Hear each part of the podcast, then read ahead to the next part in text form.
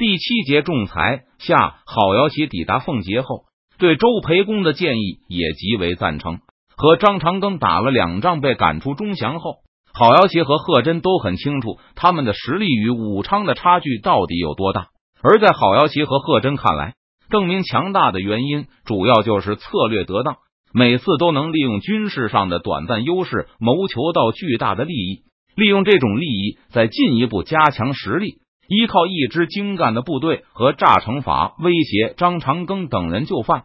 邓明一直担心他和张长庚的协议会引起奎东众将的不满，因为这其实也是一种对明军的约束，让他们扩展地盘受到了限制。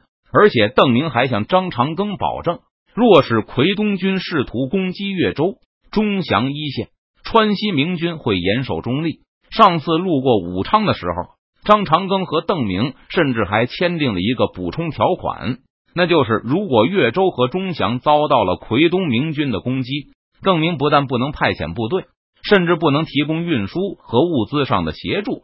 作为回报，张长庚划出一片地给川西商人做仓库，用来储存川西越来越多的货物。不过，奎东将领对邓明和张长庚的协议并没有太大的不满。首先，在郝瑶琪和贺真看来。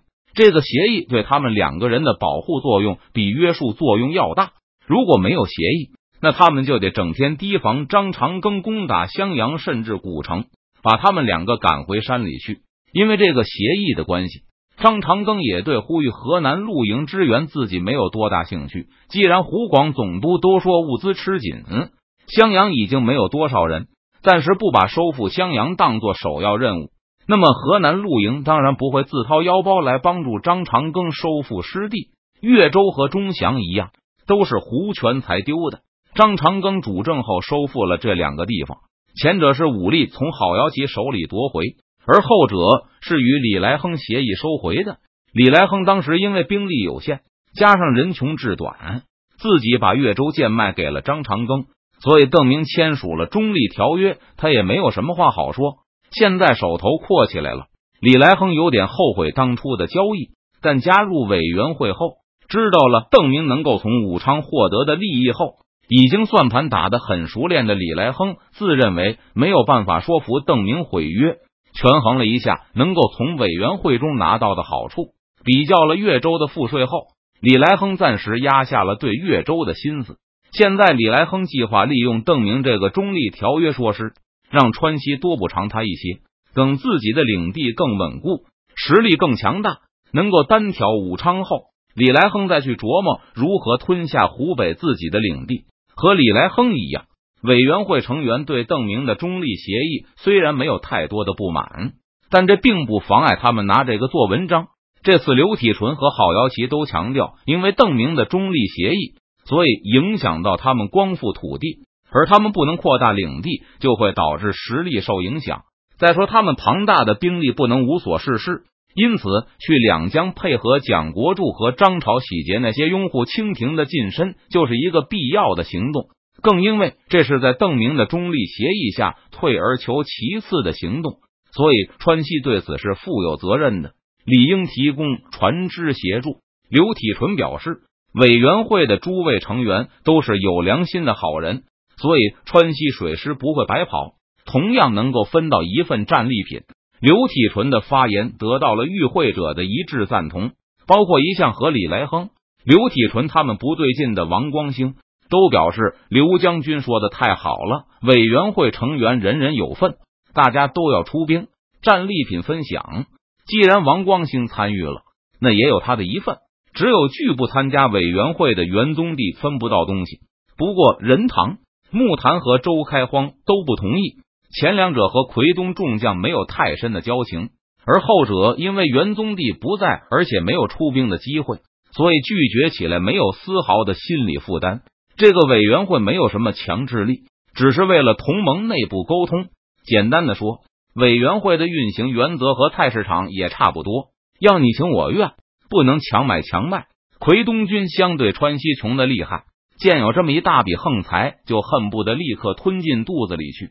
可是木坛等三人知道，邓明出兵江南一向很重视在百姓中的形象，蒋国柱肯定会把全部罪名都推给明军，以便维护自己的形象。为了向清廷申请免税，多半还会竭力夸大战区的惨状。就算去的明军不打着邓明的旗号，但终归还是明军。川西明军掌握着长江航运的大部分利润，任堂他们都觉得此次获益并非很大，但是付出的代价可不小。提供水师就是一大笔开支，不过和明军的名声受损一比，似乎都是小事了。川西三位将领虽然是邓明的左膀右臂，但他们从来没有获得过决定战略方向的授权。邓明对他们三个人来说，基本相当于恩主的地位。主公不在。哪个将领敢擅自决定政策？就算邓明再宽厚、再用人不疑，这种大忌他们还是不想犯的。再说，若是有明显好处，或许还能考虑一下。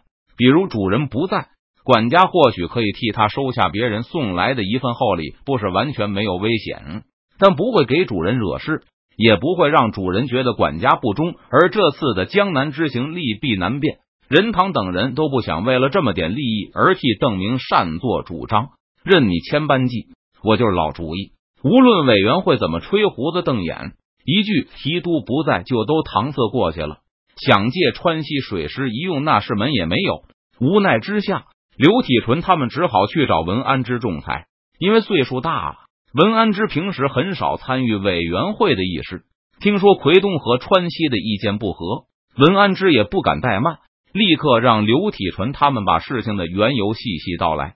文安之知道自己的责任不轻，在听陈述之前就暗下决心，不管自己和邓明的关系一向多么好，也一定要做到不偏不倚，以维护委员会的团结，进而维护整个抗清联盟的团结。文安之深知邓明建立整个委员会的根本目的就是为了团结，而不是为了占便宜。认认真真的把前因后果听完后，文安之捻须沉吟了一会儿，缓缓说道：“本官简单重复一下，如果有不对的地方，几位将军纠正。”是都师，请讲。刘体纯、郝瑶琪、王光兴他们轰然应是。邓明和达子的湖广总督达成协议，他在武昌卖货，作为交换，以后官兵进攻湖北，他也不帮忙，对吧？是。刘体纯铿锵有力的应道：“你们认为这是不对的，所以你们想和达子的湖广总督、江西、江南巡抚达成协议，去江西和江南攻打一番，攻打那些江西、江南巡抚看不顺眼的人，所得平分。湖广总督放你们过境，而且他也要拿到他的那一份，对吧？嗯，基本是这样的。”刘体纯的声音低了八度，而达子委任的江西。江南巡抚，他们看不顺眼的人，居然是最支持鲁廷的铁杆走狗。现在川西的人不同意这个协议，虽然任堂他们三个小子百般搪塞，但从他们透露出来的意思看，攻灭这些死心塌地的鲁廷走狗，可能会对朝廷的威信不利。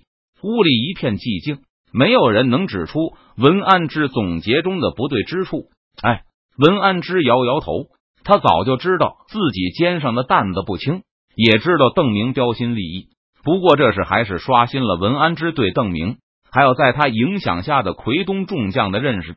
文安之并没有意识到，他其实也受到了很大的影响。老夫一直以为官兵和打虏就是泾渭分明。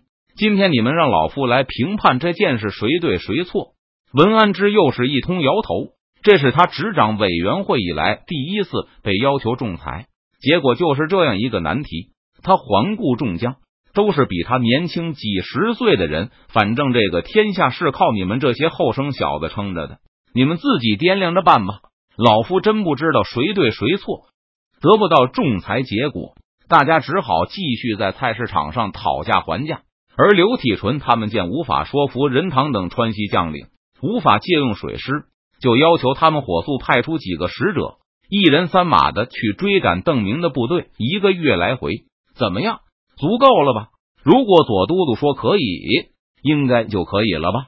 为了防止任堂他们在中间故意阻挠，刘体纯他们亲自写了给邓明的信，不但强调了此战对奎东众将的意义，还暗示事关委员会内部的团结。就连送信的使者，也有几个是委员会手下的优秀骑手。刘体纯他们都希望邓明尽快做出答复，以便尽快出兵。刘体纯等将领觉得邓明很可能因为不了解情况而无法立刻做出决定，那他就会派人回来询问更多的具体情况。而此时，邓明本人还会继续向昆明进发，一来二去几个来回，半年可能就这样过去了。听说邓明不在川西后，刘体纯他们就觉得这个计划多半要流产，没能说服任堂他们，大家就觉得希望很渺茫了。而请求文安之仲裁和派人去追邓明，都是无计可施的最后手段罢了。